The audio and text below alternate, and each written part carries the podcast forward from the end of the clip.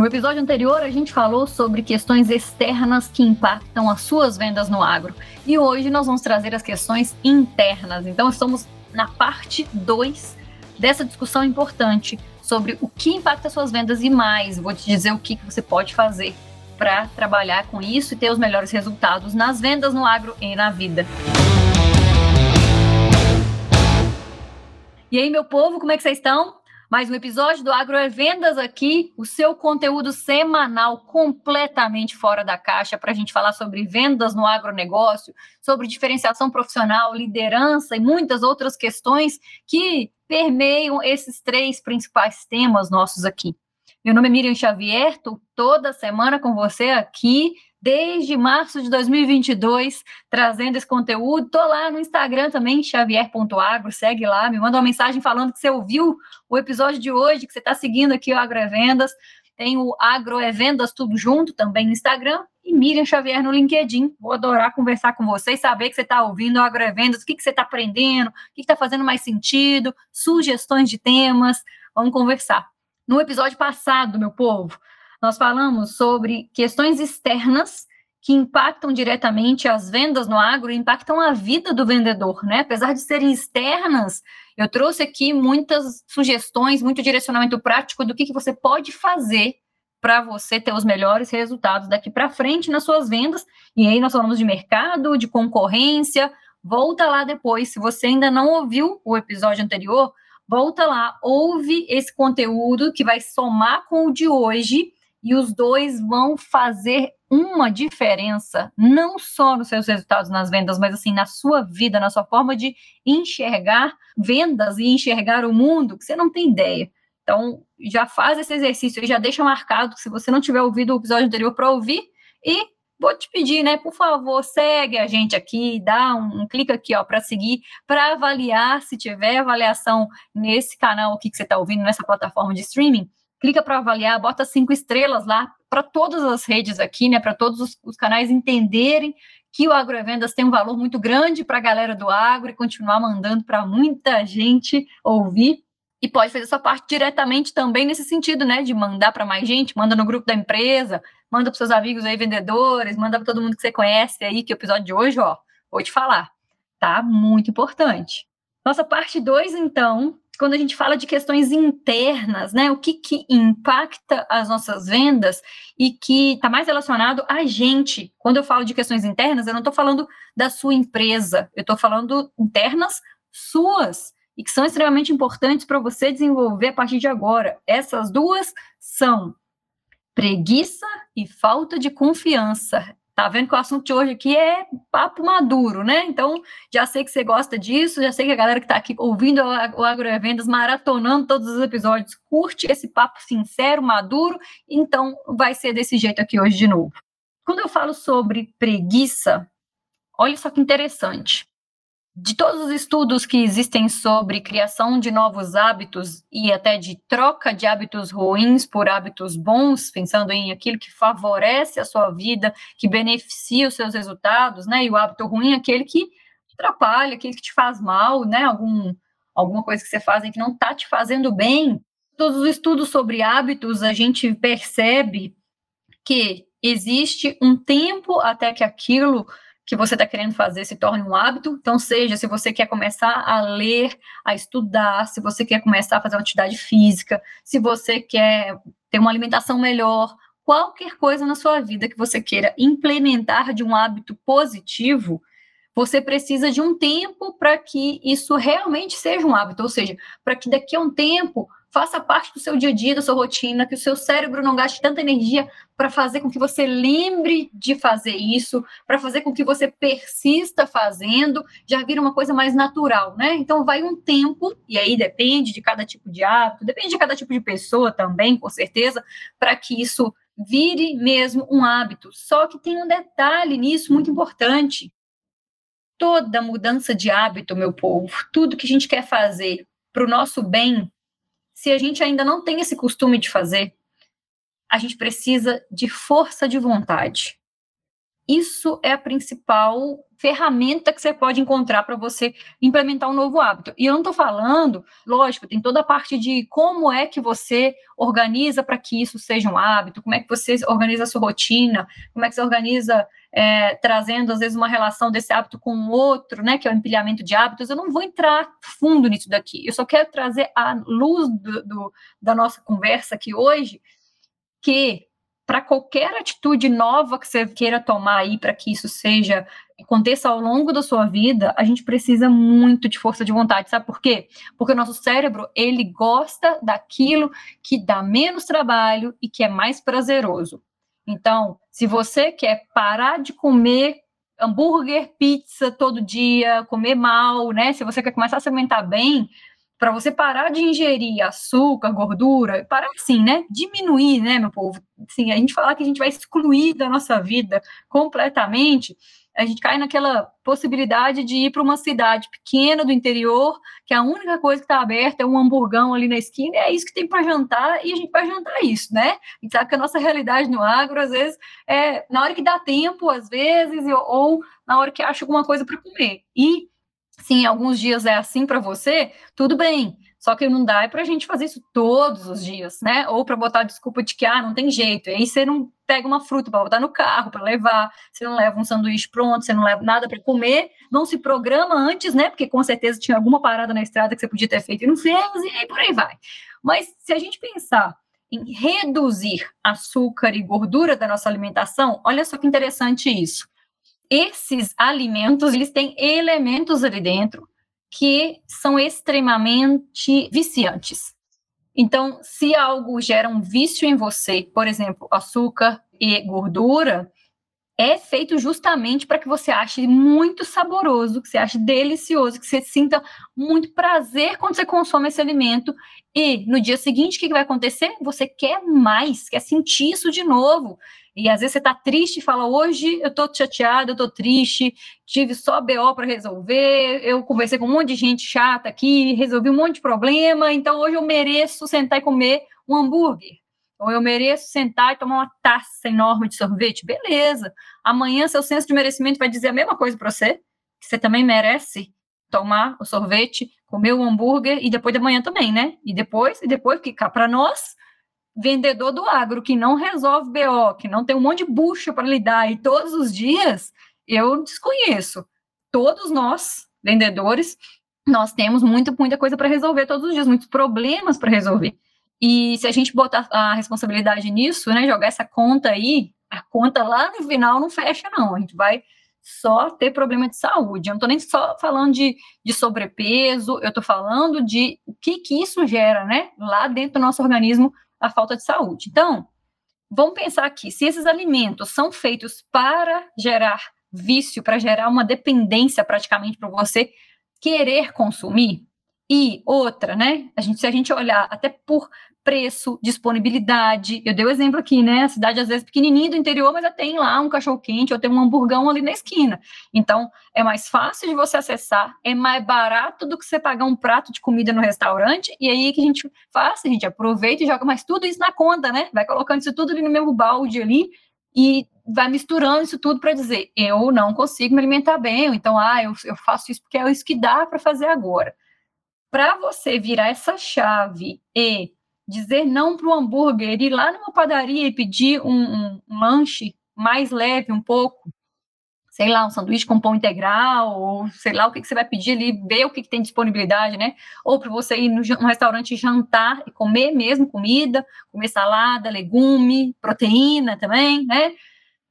Quando a gente decide fazer isso, meu povo, é uma decisão difícil, já é difícil de ser tomada, e para a gente persistir fazendo quando tá cansado, quando resolveu um monte de bucha no dia, quando os colegas chamam para ir, e às vezes não é nem um hamburgão, né? Às vezes é para o boteco lá para comer um tiragosto e tomar uma cerveja. A gente fala, eu mereço hoje, né? Eu mereço. Aí tem gente merecendo todo dia aí, né? Dizendo que merece.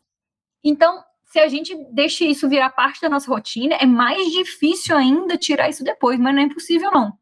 O que, que a gente precisa ter? Força de vontade. E estou trazendo um exemplo aqui, né, de alimento, mas isso para qualquer outra coisa.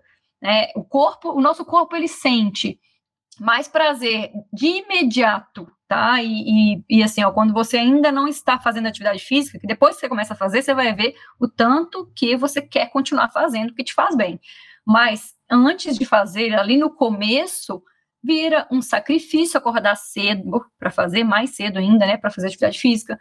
É um sacrifício fazer isso, trocar a atividade física ali por algo que você ia fazer antes, na verdade, fazer a troca ao contrário, né? Trocar uma, uma ida lá para o boteco para tomar uma cerveja, para ir fazer atividade física, ou trocar o seu descanso, porque às vezes você chega tão cansado, gente. E eu, sei que, que, é isso, às vezes a gente chegar e não tem. Mal, mal a gente dá conta de tomar um banho, não é? De tão cansado que às vezes a gente chega. E aí a gente vai pensar, ah, não, vou fazer atividade física ainda, vou calçar um tênis, eu vou caminhar. Se a gente não tiver persistência, se a gente não tiver força de vontade, a gente não consegue. Por que, que eu estou falando sobre hábito aqui e ao invés de falar sobre vendas, eu estou falando sobre vendas, meu povo. Eu estou falando sobre uma primeira venda que você faz para você mesmo, que é você se convencer de que você consegue mudar a sua rotina, de que você é que está com as rédeas ali da sua carreira e da sua própria vida ali nas suas mãos, e uma venda que você faz para você mesmo de que você é persistente, de que você consegue, ao invés de ficar aí pensando que, ah, não, mas é para mim tá difícil, né, reclamando ou o que for. Tem um episódio que eu falei 66, que eu falei a primeira venda que você precisa fazer. Tem alguma coisa aqui que faz sentido também com o que a gente está conversando hoje, depois escuta lá, 66. E todas as vezes que a gente fala também, né, sobre desenvolver confiança, e aí é o, é o próximo tópico aqui, mas tem muito a ver com isso também, né? A gente precisa dizer para a gente mesmo que a gente dá conta. E isso vai, além de impactar diretamente também nossas vendas, eu estou falando aqui sobre construção de hábito e trazendo muito sobre questões de saúde, mas por quê? Porque quando a gente fala de estudar mais, episódio anterior eu falei, né? 82, tá lá o episódio 82 eu falei para estudar mercado, estudar isso, estudar aquilo, e falei ainda, né? Expliquei um pouco ali de quanto tempo, como é que você se organiza para estudar, para focar mais naquilo que é importante de conteúdo para você. Escuta lá se você não ouviu esse episódio. Agora, como é que você vai começar a estudar, começar a fazer aquilo que eu falei lá no episódio anterior, se você não tiver persistência, força de vontade, se estiver aí colocando tudo na conta da preguiça e deixando que, ah, hoje eu tô cansada, amanhã também eu tô, depois eu cheguei tarde, depois eu saí cedo, depois não sei o quê, passou a safra, passou um ano, você continua no mesmo lugar, dizendo que não dá tempo. Então, meu povo, toda hora que eu penso aqui, ó, de preguiça, a preguiça que te impede de gerar os resultados na frente, a primeira preguiça é de sair da zona de conforto, de sair desse lugar confortável que tá aí, sabe? Quentinho, eu falo muito quentinho aqui, mas para quem tá no calorão aí, como se estivesse assim no ar-condicionado, sabe? Ah, tá tudo bem, tá tudo bom aqui. Para que, que você vai mudar? Porque se você não tiver uma atitude diferente, você não vai ter resultado lá na frente nas vendas, e nem na sua carreira, e nem na sua vida. Então, tem gente que tem preguiça, olha só, de estudar. Tem gente que tem preguiça de ir para o campo. Gente, parece meme, parece brincadeira, parece, sei lá, a gente fica vendo lá os primos agro, né? Os meninos lá, o João e o Eduardo fazendo graça, falando que o cara não quer descer do carro, que ele não quer ir para o campo. E a gente dá risada disso, mas a gente acho que dá mais risada porque a gente sabe que tem gente fazendo a mesma coisa. Tem uma galera que tem preguiça de ir para a roça, meu Deus do céu, que tem preguiça de conversar com o cliente, de ligar para o cliente. Gente, olha, eu, eu, vejo de tudo por aí, tá? E eu vejo muito isso de vendedor com preguiça de passar a mão no telefone de ligar. Vendedor com preguiça, ou dando desculpa aí, né, que não tem tempo, né? Mas no fundo, no fundo, chama, tudo chama preguiça, tá? Preguiça de sentar e fazer a programação da semana preguiça de marcar uma reunião com o seu gestor e pedir para ele ajuda, porque você não está conseguindo resolver alguma coisa, que tem alguma negociação que está pegando, você só liga no máximo lá para pedir um desconto, pedir um prazo, pedir não sei o quê, mas não senta depois com ele, marca uma reunião e fala com ele assim: olha, eu estou com dificuldade nisso daqui, e eu estou vendo que eu estou te ligando toda vez para pedir prazo e desconto, mas a gente precisa resolver a raiz do problema. Me ajuda a resolver isso aqui. E entende que está na sua mão. Por isso que é um fator interno, depende mais de você. A sua preguiça de consultar alguma fonte de informação, de pesquisar sobre o mercado, o que está acontecendo, de pensar em uma estratégia, alguma possibilidade diferente de levar algo novo para os seus clientes, Você fica aí falando que, ah, mas a minha empresa não investe nisso, mas o meu gestor não incentiva. Ah, mas cadê a sua liderança dentro, desse processo para você mesmo entender que pode sair e deve sair de você, né? A responsabilidade está na sua mão. Então, toda vez que a gente fala de grandes resultados, das pessoas que estão aí crescendo, batendo meta, eu vou até expandir um pouco aqui, porque a gente fala muito de bater meta, né, meu povo? Mas aqui, eu conheço um monte de gente que não bateu meta e mesmo assim foi promovido. Você conhece? Eu conheço. Um monte de gente. Por quê? Porque às vezes a meta daquele ano não foi cumprida, só que a empresa tinha outros pontos que estava avaliando e essa pessoa entrou, pontuou muito bem nesses outros quesitos, né? De atitude, de diferenciação, de se posicionar é uma pessoa que está se destacando muito na equipe. Eu tenho um punhado de mentorado que está nessa situação, tá? Já conto para vocês aqui, que eu tenho mentorados que me falam isso. Eu escutei há pouco tempo agora de um, de um deles, Mira, eu preocupada aqui, né? A gente bateu papo sobre isso, eu preocupado que eu não ia bater as metas e tal, mas né, sabia que consciente de que eu tinha feito o meu melhor e recebi uma promoção, mesmo não batendo as metas. Então a gente fala às vezes só meta, mas né, vamos pensar no, no todo. E falando até, gente, sobre coisas do dia a dia, sabe, que fazem muita diferença lá na frente. A pessoa que começa a fazer atividade física, alimentar melhor, dormir um pouco melhor, ela vai ter mais resultados lá na frente. Ela vai se sentir mais confiante, ela vai ter mais ideia. É mais fácil a gente ter criatividade, ter novas ideias quando o nosso corpo está todo funcionando bem do que quando a gente está tomado pela preguiça por um monte de alimento que está fazendo só mal, que está arrebentando com o nosso corpo, está fazendo zero de atividade física, for fazer um exame e agora uma bateria de exame e vai dar um monte de coisa descontrolado. E vou te falar uma coisa: a sua meta que você está buscando esse ano aí, ó, que você está correndo atrás, deixando todo o resto da sua saúde, da sua vida para lado para fazer isso, às vezes você vai fechar ela, às vezes não. A do ano que vem, às vezes sim, às vezes não. Agora, olha daqui a alguns anos, se a sua meta de viver mais tempo, de viver com saúde e de ter saúde para aproveitar tudo que você está tendo de resultado aí, se isso vai ser alcançado, se essa meta aí de vida vai ser alcançada, se você não começar a cuidar agora. Então, sim, a gente precisa falar sobre saúde cada vez mais aqui. A gente vai fazer outros episódios falando mais sobre isso. Tem exemplos recentes aqui de pessoas que eu conheço, de mentorados meus também. A gente trabalha muito isso dentro da mentoria trazendo um pouco mais ainda de direcionamento prático, né? Junto com os meninos ali, incentivo, a gente conversa muito sobre isso e todo mundo que consegue implementar atividade física na rotina, gente, não é fácil, tá? Não estou dizendo que é fácil demais de fazer, não, mas é possível, porque eu vejo realidades diferentes, pessoas fazendo isso. Eu tenho uma amiga que tem três filhos, mora fora, trabalha, mora fora do país, e ela volta e meia tá lá dando uma corridinha depois do trabalho, depois que deixou algum menino na escola, não sei o que, no intervalo que tem, porque ela já entendeu que é só ela que pode cuidar da saúde dela e que sem a saúde ela não cuida nem dos filhos, nem do trabalho dela, nem da família, nem de ninguém, nem dela mesma, né? Então, precisamos falar sobre isso e eu quero que você entenda a sua preguiça de fazer atividade física, de se alimentar melhor, também, extremamente importante, a sua preguiça de estudar, porque você fala que não tem tempo, mas está aí mexendo em rede social. Eu já falei isso no episódio anterior, e eu não vou ficar né, amassando o barro aqui, mas eu só reforço, volta lá para ouvir, porque tem direcionamento prático do que, que você pode fazer e do que, que você tem que estudar sempre, eu falei, no, mais no final até do episódio, eu falo até todos os pontos que você tem que estudar, que são importantes. Lá no comecinho tem uma questão muito importante sobre o mercado que eu falo, então ouve de novo, e se não ouviu, vai lá, vale muito a pena, vai ser um complemento com esse daqui. Com preguiça, a última frase que eu quero te dizer para a gente passar para o próximo tópico aqui, tá?